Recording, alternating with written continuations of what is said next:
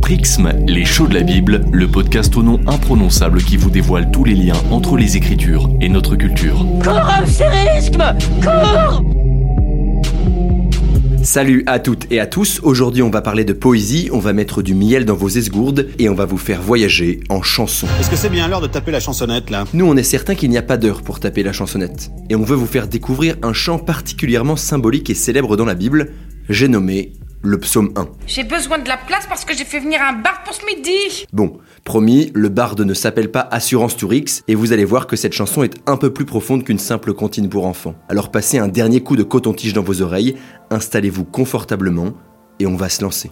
Mais avant ça, n'oubliez pas de vous abonner au podcast, de nous mettre une note 5 étoiles, de laisser un petit commentaire sympa et, si vous êtes des fidèles du podcast, de nous soutenir via un don sur notre site prixme.org, car Prixme est un média associatif qui ne vit que de dons. Merci beaucoup, et c'est parti.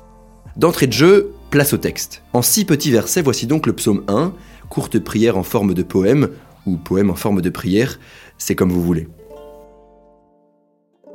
Heureux l'homme qui ne va pas au conseil des impies, qui ne se tient pas dans la voie des pécheurs, et qui ne s'assied pas dans la compagnie des moqueurs, mais qui a plaisir dans la loi du Seigneur, et qui la médite jour et nuit. Il est comme un arbre planté près des cours d'eau, qui donne son fruit en son temps, et dont le feuillage ne se flétrit pas. Tout ce qu'il fait réussit. Il n'en est pas ainsi des impies. Ils sont comme la paille que le vent emporte. Ainsi les méchants ne se relèveront pas au jugement, ni les pécheurs au rassemblement des justes, car le Seigneur connaît la voie des justes, et le chemin des pécheurs mène à la ruine. Pour une introduction générale sur les psaumes, on vous renvoie à notre ancien podcast Les psaumes, ça pourrait vous faire vibrer. Pour faire simple, un psaume est une courte prière poétique destinée à être chantée et accompagnée avec des instruments. Le psaume 1, comme son numéro l'indique, est le premier d'une longue série. Il y a 150 psaumes. Il s'agit d'un poème servant d'introduction à tout le psautier. Le psautier, c'est le nom du bouquin qui réunit les 150 psaumes. En l'occurrence, ce psaume number one est particulièrement travaillé. On peut le dire, c'est même un chef-d'œuvre absolu. Le soin accordé à la composition de cette poésie se remarque aussi bien par la beauté des images convoquées que par l'art du détail. Prenons un exemple. Le premier mot commence par Aleph, première lettre de l'alphabet hébreu, et le dernier mot commence par Tav, dernière lettre de l'alphabet hébreu. Symboliquement, ce procédé littéraire suggère le rôle du psaume 1 comme synthèse de tout le psautier. Il résume l'histoire de A à Z, ou plutôt de Aleph à Tav. Heureux l'homme qui ne marche pas selon le conseil des méchants, qui ne s'arrête pas sur la voie des pécheurs. Heureux l'homme qui ne marche pas selon le conseil des méchants, et qui ne s'assied pas en compagnie des moqueurs. Après cette interprétation dansante de l'artiste Joël Zorobabel, poursuivons notre route. Souvent, les premiers mots des livres méritent une attention particulière et donnent une indication précieuse sur le sens et la direction du livre qui s'ouvre. C'est évidemment le cas pour le psaume 1, qui introduit l'ensemble du livre des psaumes. Voici donc les deux premiers mots, heureux, l'homme. Écrit en hébreu, le texte dit Ashrei Aish. Ashra signifie heureux ou même bonheur ou bienheureux, et Ish signifie l'homme. Si besoin est de le rappeler, les psaumes constituent un recueil de prières de base pour les juifs et les chrétiens. Le terme Ashrei est donc le premier mot et donne d'emblée la direction. L'horizon du psautier, c'est de chanter le bonheur, et le bonheur du psalmiste se trouve en Dieu. Bon, désolé pour la redite si vous êtes bilingue en hébreu ou si vous connaissez le psaume 1 par cœur, mais on va quand même profiter de l'interprétation du groupe indie folk Mikedem qui chante ce psaume 1 en VO en hébreu.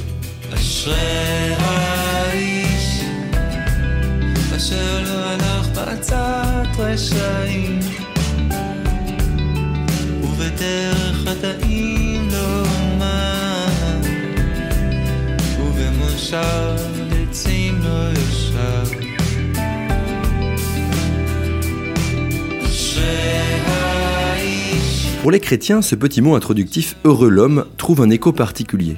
En effet, il rappelle le terme clé qui scande et rythme le sermon sur la montagne dans la bouche de Jésus, rapporté dans l'évangile de Matthieu, au verset 1 à 11 du chapitre 5.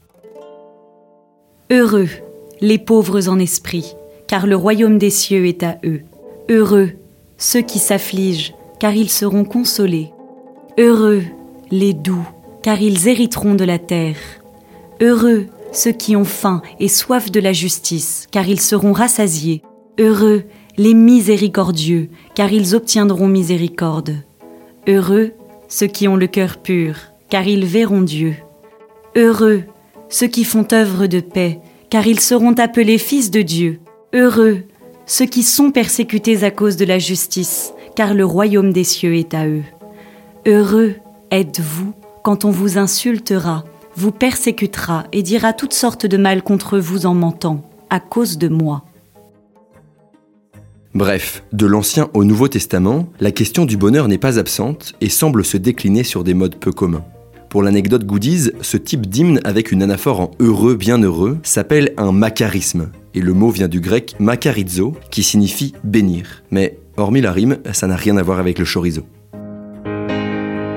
Quel que soit le temps que ça prenne, quel que soit l'enjeu, je veux être un homme La mythique chanson Un homme heureux de William Scheller, c'est un peu un chemin parallèle et un désir commun de chercher le bonheur et de vivre heureux. Et le psaume 1 commence comme ça. Bon, on évite passer au tome 2 en citant l'évangile, mais pour le dire trivialement, les six petits versets du psaume 1 sont tout bonnement truffés de références aux autres livres de la Bible. Penchons-nous simplement sur deux exemples. Premièrement, à travers la mention de l'arbre planté près d'un cours d'eau, au verset 3, le psaume 1 évoque un arbre symbole de bonté et de fertilité pour qui écoute et suit la parole de Dieu. Or, pour un lecteur familier des Écritures, cet arbre fait évidemment référence à l'arbre de vie, en Genèse 2.9, cité dans le Jardin d'Éden, et non l'arbre de la connaissance, qui n'est pas le même. Symboliquement, ce psaume présente donc l'homme juste comme un membre du Jardin d'Éden avant la chute, dans un décor de parfaite relation à Dieu. Deuxièmement, le psaume 1 reprend explicitement tout un passage du chapitre 1 du livre de Josué, en évoquant la méditation de la loi du Seigneur jour et nuit en Josué 1, 6, 7 pour les maxi chauds de la Bible. Or, pour un gros biblard ou un lecteur familier des Écritures, la reprise est flagrante. Ce qu'il faut comprendre par là, c'est que la poésie du psaume 1 résume le commandement divin adressé à Josué au moment d'entrer en terre promise, à savoir suivre la Torah, c'est-à-dire obéir à la loi donnée au moment de l'Exode. Pour continuer en musique, direction l'Angleterre et la chorale de la cathédrale d'Exeter qui interprète mot pour mot le psaume 1 dans la langue de Shakespeare.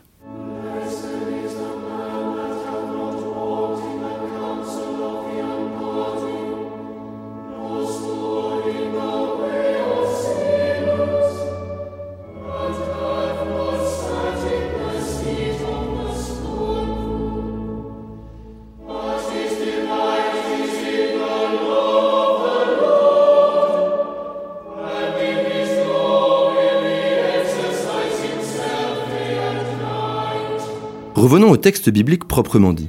Que signifie méditer la loi du Seigneur jour et nuit? Tout de suite, relisons le verset 2 du psaume 1. Heureux l'homme qui a son plaisir dans la loi du Seigneur et qui la médite jour et nuit. Ce verset évoque une béatitude exquise, se délecter de la loi divine.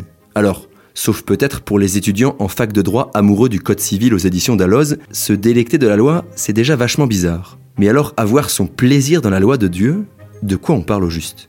En fait, dans cette expression du psaume 1, le terme loi traduit le terme Torah en hébreu. Or le terme Torah peut aussi bien se traduire par loi que par enseignement. Ces deux traductions complémentaires permettent d'ailleurs de ne pas réduire ce terme si complexe à une unique traduction. Mais que signifie murmurer l'enseignement de Dieu? S'agit-il de le ruminer, de le répéter sans cesse, de le chuchoter? Pour répondre à cette question, faisons une rapide remise en contexte. À l'époque, en Israël ancien et même beaucoup plus tard, on avait coutume de lire à voix haute. Dans le cas des textes bibliques, les murmures soutenaient la réflexion et la prière. Ce moyen concret intégrait le corps à l'activité contemplative, de manière à entretenir une attitude méditative qui dure jour et nuit, comme dit le psaume. Encore aujourd'hui, cette pratique perdure. Prenons l'exemple des juifs qui parlent à mi-voix en dos de linant, en avant, en arrière, lors de récitations de prières, ou encore de moines et de moniales qui chantent les psaumes à toutes les heures du jour et de la nuit. En fait, l'objectif ici visé est la méditation. Mais cette méditation est également appelée à en passer par une piété extérieure. La meilleure illustration de cela se trouve dans un autre livre biblique, le premier livre de Samuel. Car, comme souvent, la Bible s'éclaire par elle-même d'un livre à l'autre et par le jeu des échos et reprises. La prophétesse Anne, mère du prophète Samuel, est l'exemple parfait de quelqu'un qui murmure la loi du Seigneur. Lisons cela dans le premier livre de Samuel, chapitre 1, versets 12 et 13. Tandis qu'elle multipliait ses prières devant le Seigneur, Élie observa sa bouche. Anne parlait en son cœur. Seules ses lèvres remuaient et sa voix ne se faisait pas entendre. Élie pensa qu'elle était ivre. Bref, le long processus d'assimilation de la parole jour et nuit souligne l'action de Dieu au fil du temps plutôt que dans l'immédiat. Car la méditation de la parole de Dieu, de sa Torah, met l'homme en situation de disponibilité toujours plus grande. Un travail au long temps, finalement. Avant de continuer, faisons un petit détour par l'Europe de l'Est et la libre interprétation du psaume 1 par une chorale d'art sacré orthodoxe emmenée par la chanteuse serbe Divna Ljubojevic.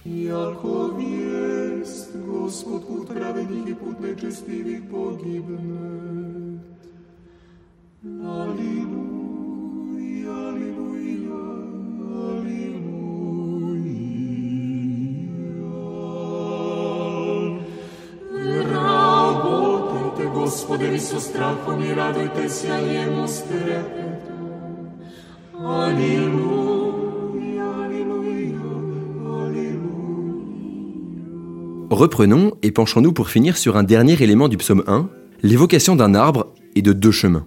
Tout d'abord, l'évocation d'un arbre est hautement symbolique.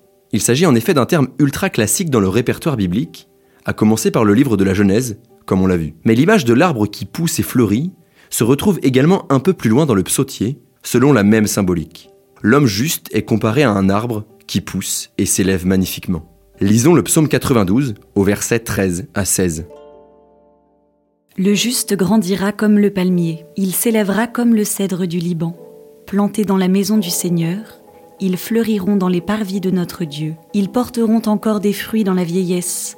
Ils seront pleins de sève et verdoyant pour annoncer que le Seigneur est droit, qu'il est mon rocher, et en lui, point d'injustice.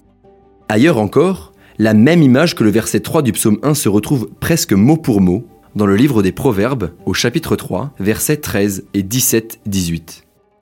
Heureux l'homme qui a trouvé la sagesse, et l'homme qui a acquis l'intelligence.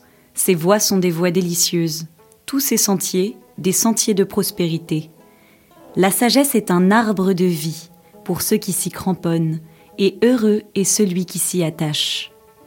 Ça, c'était pour l'Ancien Testament. Mais l'image de l'homme juste, qui est comme un arbre qui pousse et produit de bons fruits, est aussi très courante dans le Nouveau Testament. Elle se retrouve ainsi dans la bouche de Jésus lorsqu'il parle en parabole, par exemple à la fin du Sermon sur la montagne, dans l'évangile de Matthieu, chapitre 5, verset 17.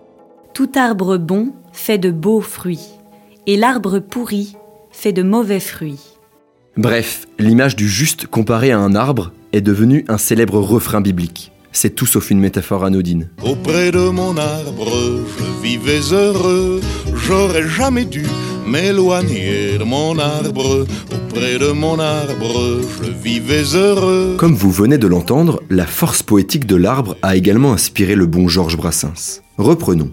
Tout au long du psaume 1 se détache une claire opposition entre deux routes, deux chemins. En effet, à la voix des pécheurs, verset 1 et premier verset du psaume, s'oppose la voix des justes, verset 6 et dernier verset du psaume. Notons au passage que ce psaume décrit des comportements ou des types et non des personnes. En effet, chaque lecteur de ce texte peut tour à tour être le juste et le méchant. Ce motif des deux voies, le chemin du juste synonyme de vie et le chemin du pécheur synonyme de mort, trouve d'ailleurs un écho tout particulier dans la tradition chrétienne.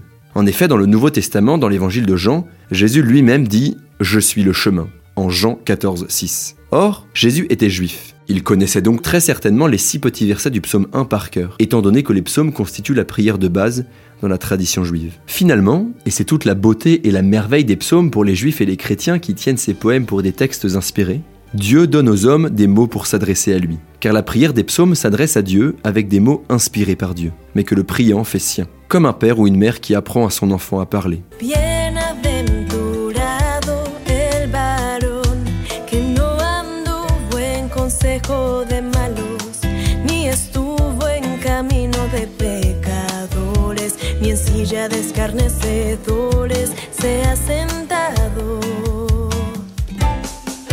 Après cette interprétation du psaume 1 en espagnol cette fois, reprenons et concluons avec une petite ouverture interreligieuse. Ouverture interreligieuse car la postérité du psaume 1 est presque incomparable et elle s'étend même jusqu'à certaines pages du Coran. En effet, quelques 10 ou 15 siècles après l'écriture des psaumes, rédigée entre le 10e et le 5e siècle avant Jésus-Christ, le Coran rédigé au 7e siècle après Jésus-Christ, reprend le même motif des deux voix. Lisons les versets 6 et 7 de la sourate 1 dans la traduction proposée par Denise Masson. Dirige-nous dans le chemin droit, le chemin de ceux que tu as comblés de bienfaits, non pas le chemin de ceux qui encourent ta colère, ni celui des égarés. De même, la comparaison de l'homme juste à un arbre aux fruits abondants est également reprise dans le Coran, cette fois sourate 14, versets 23 à 26. On introduira ceux qui croient et qui font des bonnes œuvres dans les jardins où coulent les ruisseaux. N'as-tu pas vu comment Dieu propose en parabole une très bonne parole? Elle est comparable à un arbre excellent dont la racine est solide, la ramure dans le ciel et les fruits abondants en toute saison. Une mauvaise parole est semblable à un arbre mauvais, déraciné de la surface de la terre, elle manque de stabilité.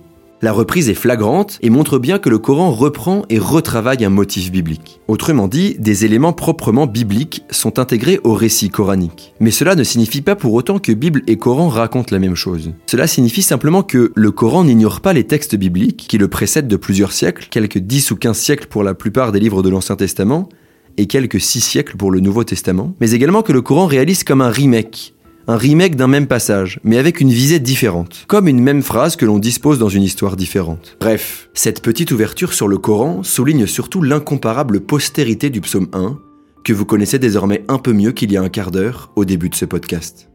Allez, c'est fini, on vous libère, c'est l'heure d'aller planter des arbres en bordure de rivière, mais d'ici là, n'oubliez pas de vous abonner au podcast, d'en parler à tout votre entourage, et pourquoi pas de faire un don sur notre site prixme.org, car Prixme est une association et on ne vit que de dons. Et sur ce, on vous laisse avec Maria Coman, rien à voir avec Kingsley, qui chante le psaume 1 en roumain. À très très vite